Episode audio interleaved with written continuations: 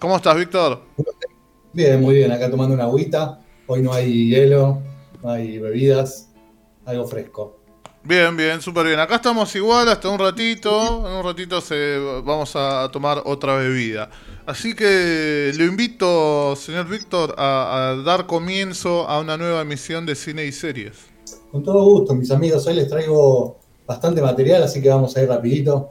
Tengo un par de noticias para contarles. A ver. La primera es que eh, arranca uno de mis festivales favoritos del año, que es el Festival Coreano de Cine Coreano Han, que es un festival bastante reconocido ya en nuestro país. Van creo que por sus 22 ediciones. A la mierda. Es muy interesante.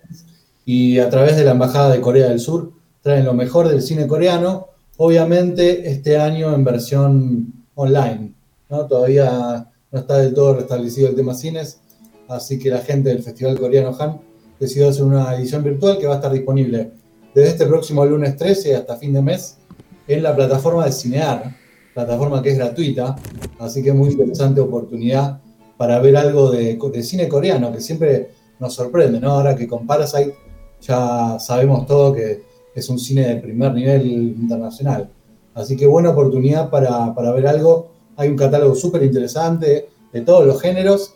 Si me preguntan una solita para recomendar del festival, eh, voy a recomendar una del, del, mejor actor coreano, que se llama Don Lee, que para mí es el Darín de ellos. eh, en este festival está presentando The Gangster, The Cop y The Devil. O sea, el gángster, el policía y el diablo una película de acción de esas coreanas súper eh, dinámicas y con mucha acción oriental.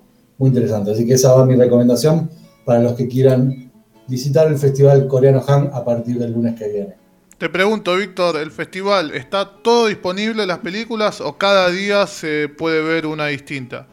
Eh, todavía no está eh, anunciado eso. Yo creo que se van a estar eh, dejando las películas durante todos los días que el festival esté funcionando. No creo que, que apelar a un sistema de estrenos, la gente no está para andar siguiendo cronogramas demasiado estrechos, creo yo.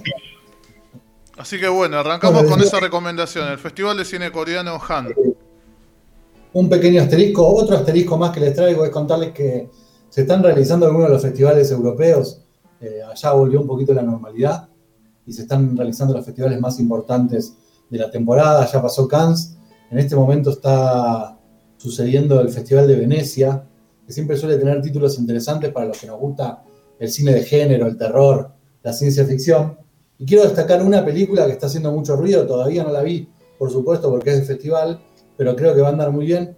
Y se llama Last Night in Soho, eh, Misterio en el Soho, y es la nueva película de Anya, Anya Taylor-Joy, la casi argentina actriz de Gambito de Dama y de muchas otras películas, que en este caso llega con, un, con una película de terror, un giallo inglés, ¿no? A la usanza de aquel viejo cine italiano de los 70 Se va a llamar entonces Light Night in Soho y yo creo que va a estar disponible dentro de un par, un par de meses, ya va a estar para poder ver por ahí y si tenemos suerte quizás en cines, porque es un director bastante conocido que ya hizo películas como Baby Driver, o la trilogía de Cornetto, yo creo que puede ser un estreno que dentro de un par de meses, en noviembre, estemos viendo en los cines. Así que sacamos las banderas argentinas por la querida Anya Taylor Joy. Recuerdo su pronunciación de dulce de leche en, en una entrevista. Dulce de leche y pan de provolone. eh, contarles también que yo volví a los cines en este mes, que, que no charlamos desde la última columna. Volví a los cines a, a, volver a vivir esa experiencia tan linda de ver una película en una sala, ¿no? Y tuve la suerte de que me tocó una sala absolutamente vacía. Bien. Porque ese día jueves no, no, decidió ir nadie a ver la película que fui a ver yo. Eh, ya les adelanto, no fue un peliculón. Fui a ver la nueva versión de Candyman, el clásico de terror negro, o protagonizado por actores negros, que tuvo su éxito allá por los 90, y que vuelve en 2021 con una versión dirigida por una mujer llamada Nia da Costa, y me gustó, es una película interesante. Eh, disfruté más la experiencia por ahí que, la película en sí, pero para darse unos buenos sustos a aquellos que les gustó el original, no sé si se acuerdan cuál era Candyman, era un villano que al pronunciar su nombre al espejo cinco veces aparecía con la boca llena de abejas era realmente terrorífico. ¿A qué sala fuiste? Y esta versión. Fui al showcase de Belgrano, les mandamos un abrazo a los, a los amigos. Un día jueves. En No, la no. semana del estreno. No me ha tocado ir al cine. La última vez que fui, creo que fui a ver el, el Joker, Joker. La, la- de. Joaquin Phoenix. Sí, 2019. 2019, sí. No sé si tal vez haya ido a ver alguna eh, Algomón, pero ya creo que fue Joker la última. Sí, yo también hacía bastante, un año y pico que no iba. Y bueno, te digo, me, me- me gustó más reencontrarme con la experiencia de estar en una sala, de ver en pantalla grande el sonido. Eh, disfruté estar solo. Eh, No, no creo que la gente del cine haya estado muy contenta con una función de una sola persona, pero bueno. Eh, Pero, ¿posta vos solo en toda la sala? Sí, sí, sí, sí. Es algo que en este cine que voy yo eh, sucede habitualmente en la última función, que es la de las 22.30. ¿Qué flash? para algunas películas que. Sí, sí, sí. Algunas películas de, de- de semana única. Yo siempre digo, hay que tratar de ver las películas que le interesan a uno en la primera semana, porque si no después Voy se a ir la oportunidad. Voy a ir un jueves a ese cine de Belgrano. Porque es uno de los sueños de mi vida, ver una película solo en una sala de cine. Y si es de terror, mucho mejor. No sé si. No sé si tanto. Yo creo que es para ver esas películas que. que, que no querés que te vean cómo reaccionás, ¿viste? Eh, una película, no sé, de esas de, de amor yankee, que, que si te emocionás a escondidas, llorás en el cine. Es que esas siempre tienen alguna parejita, siempre hay alguien ahí. Eh, para ir a ver una película sola tenés que elegir una de estas del, del catálogo de las especiales. Claro, una- una que, que diga, eh, voy a reaccionar como, como me gustaría reaccionar si nadie me viera. Tal cual. Así que bueno, les mandamos un abrazo a toda la gente de los cines. Están haciendo lo que pueden, pero la verdad que la gente no está yendo, no está acompañando. Y por ahora los títulos que aparecen eh, todavía no son lo tan importantes que pueden llegar a ser por ahí dentro de un- uno o dos meses, que sí vamos a ver lanzamientos más interesantes para, para ir a ver al cine. Pero mientras tanto tengo algunas cositas de plataformas para no dejarlo sin las recomendaciones de todas las semanas. ¿Pasamos a eso? Dale. Dale. La única película que traje hoy para recomendar es para mí la mejor película que viene el mes y posiblemente esté en mi top del año. Es una película difícil que sé que no le va a gustar a todo el mundo. Es una historia muy particular y sé que algunos de la mesa ya la vieron. Se trata de Green Knight, El Caballero Verde, la nueva película de David Lowery, que es un director muy interesante norteamericano que ya nos había regalado A Ghost Story, la historia de fantasmas, y también la última película de Robert Redford, ladrón con estilo, una película que recomiendo mucho. Y en este caso se manda una patriada, una aventura, que es adaptar una historia del mito artúrico, las historias del rey Arturo. ¿Conocen un poco ese mundo? Yo no. Yo no. Calculo que Forza Belli debe saber, pero no sé si está del otro lado. Forma parte de, digamos, de la tradición literaria más antigua del mundo inglés y tiene que ver con el, el rey Arturo, la, la famosa mesa redonda con sus caballeros y las aventuras de todos esos caballeros en la Inglaterra medieval del año 500 al, al- al 600 aproximadamente. Aventura medieval y fantasía al máximo. En este caso se trata de una película de, de aventuras, de fantasía, de esas clásicas historias épicas eh, de viajes de un lugar al otro, en el que un caballero de la mesa del rey Arturo tiene que cumplir una misión con un, con un ser un tanto extraño, es este caballero verde que vemos ahí en el tráiler para los que están viendo por Facebook. Es una película difícil de encasillar. Si les gustó La Bruja, eh, es una película que, que de un modo se relaciona con aquella, si bien las historias son muy diferentes, y en este caso no hay nada de terror, sino que más bien es un- una fantasía clásica medieval con todos los, lo- lo- los tonos y las características que tiene ese cine. Digo que es una película especial porque tiene un tiempo o un ritmo lento, tiene muchísimas imágenes eh, para disfrutar a nivel visual, eh, pero la historia es poco explícita, este, tiene que ver un poco más con este cinearte que, del que venimos hablando últimamente que, del clásico o de la clásica adaptación de, estos temas, como podría ser Excalibur en nuestra época, que era una película mucho más de aventuras clásicas. Esta es cinearte, a mí me gustó muchísimo y creo que alguno de la mesa ahí la vio, ¿no? Sí, sí, sí, sí, yo soy el que la, el que la vio. Eh, es muy loca la película, eh, es, es como para a ver, dejarse llevar, ¿no? Disfrutar de, las imágenes, la calidad, la historia. Eh, y es bueno, es, también tiene su, es difícil, como decís vos. O sea, no, no sé si la recomendaría eh, a alguien que mira La Casa de Papel. Eh, vamos a traerla a la mesa otra vez. Qué prejuicio, ¿eh? Qué prejuicio. Y bueno, bueno. Sobre todo la, que está esperando ya vio la última temporada. Pero me parece como que. Eh, no sé, a Fer, por ejemplo, hablando de Fer, se la recomendaría. A Fer, digo, Fer, mírala.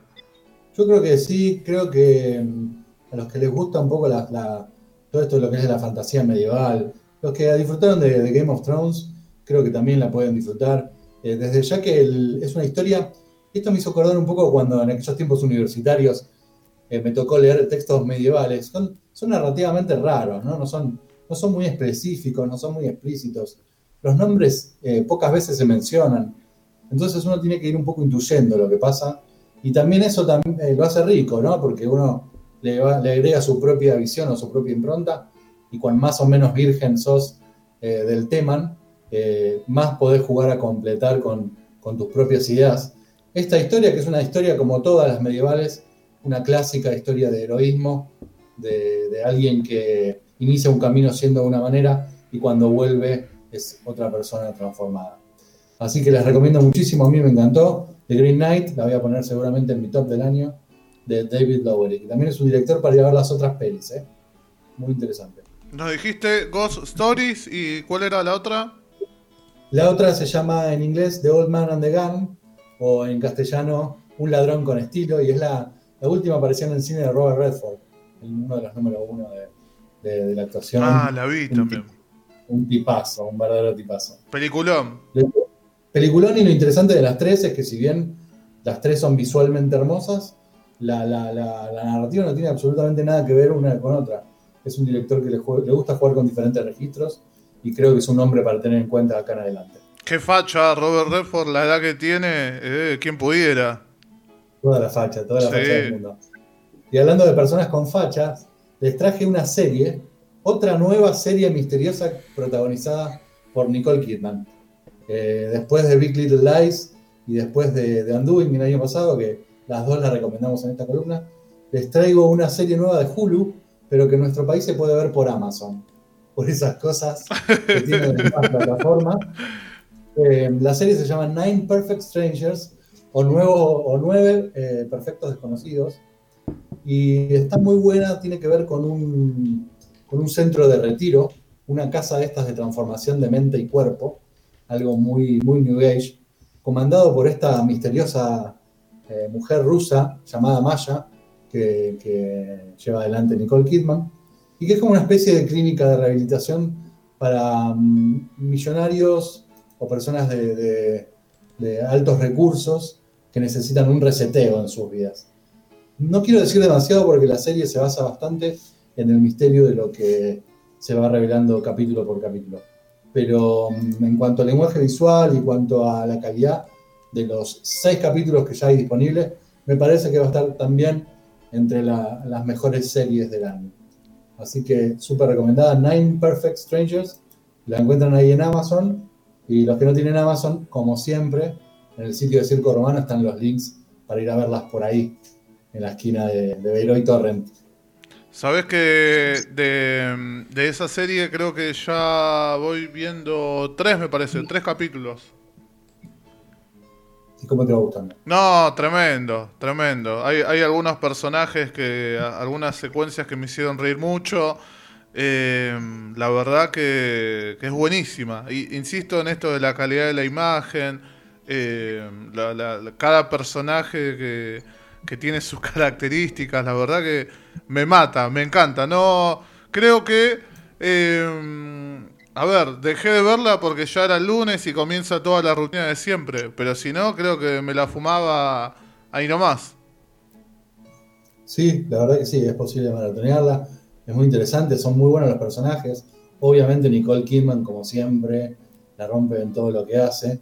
Pero los otros nueve, los perfectos desconocidos, eh, son todos muy buenos actores, no muy conocidos de nombre, pero con una, con una trayectoria muy importante, como Bobby Cannavale, eh, o también está Michael Shannon, eh, todos los actores que hacen estos nueve pacientes, por decirlo de algún modo, de esta Casa de la Tranquilidad, son muy interesantes y tienen grandes dotes actorales que, para los que gustan de estas series en las que, digamos, todo se basa en los diálogos y no hay nada demasiado extraño, es una súper recomendación para, ver en Amazon o por ahí. Bien, eso sí se la recomiendo a todos, a todo el mundo que esté escuchando. Repetinos el nombre, Víctor, que ahora no me lo acuerdo. Apto todo público, se llama Nine Perfect Strangers o Nueve Perfectos Desconocidos. Eh, esta serie es producida también por la propia Nicole eh, poniendo su dinero y tengo entendido también que su propiedad, que es donde se filmó ahí esta, esta mansión. Qué lindo lugar, lindo rancho.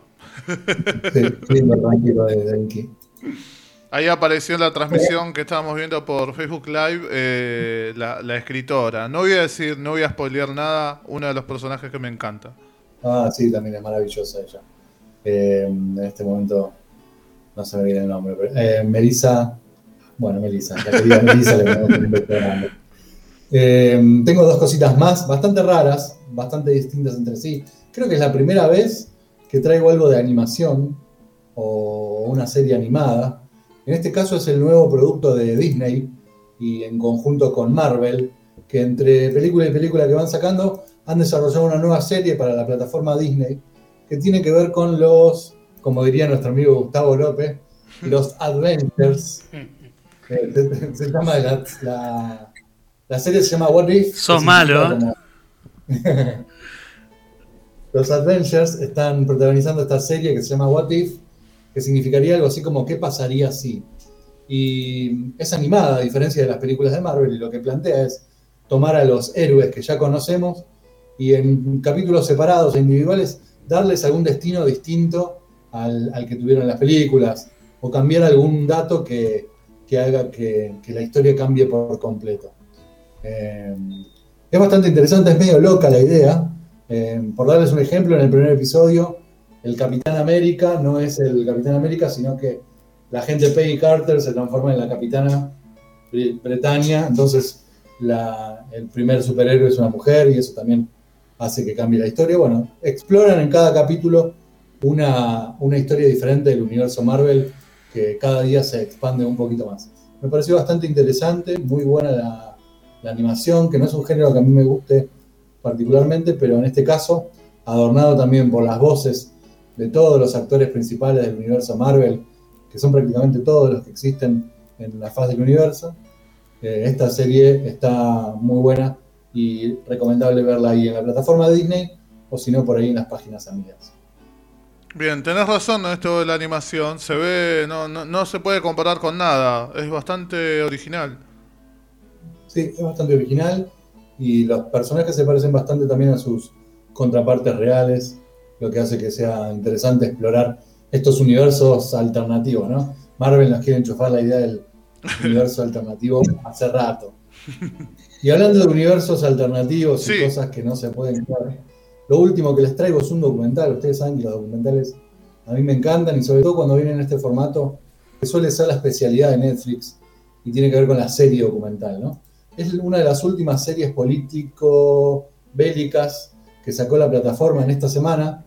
Obviamente se acerca un nuevo, un nuevo aniversario de la tragedia de las Torres Gemelas y en ocasión de eso Netflix nos regala este producto, se llama Turning Point eh, la guerra del 9-11 y la guerra sobre el terror, digamos.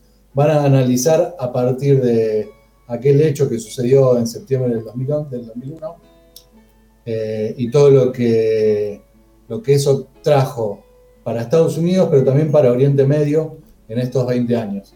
Y lo interesante de la serie es cómo hacen este link entre lo que pasó en aquellos años y la retirada de los últimos días del, gobierno y del ejército norteamericano de Afganistán y cuánto estos dos hechos tienen tanto que ver entre sí, ¿no? Y cómo la política de Estados Unidos se entiende mejor cuando uno la ve desde afuera, estos bloques de 20 o 25 años en los que se explican por ahí las razones que tienen para estos movimientos tan, tan masivos y tan eh, nocivos como son los movimientos militares norteamericanos.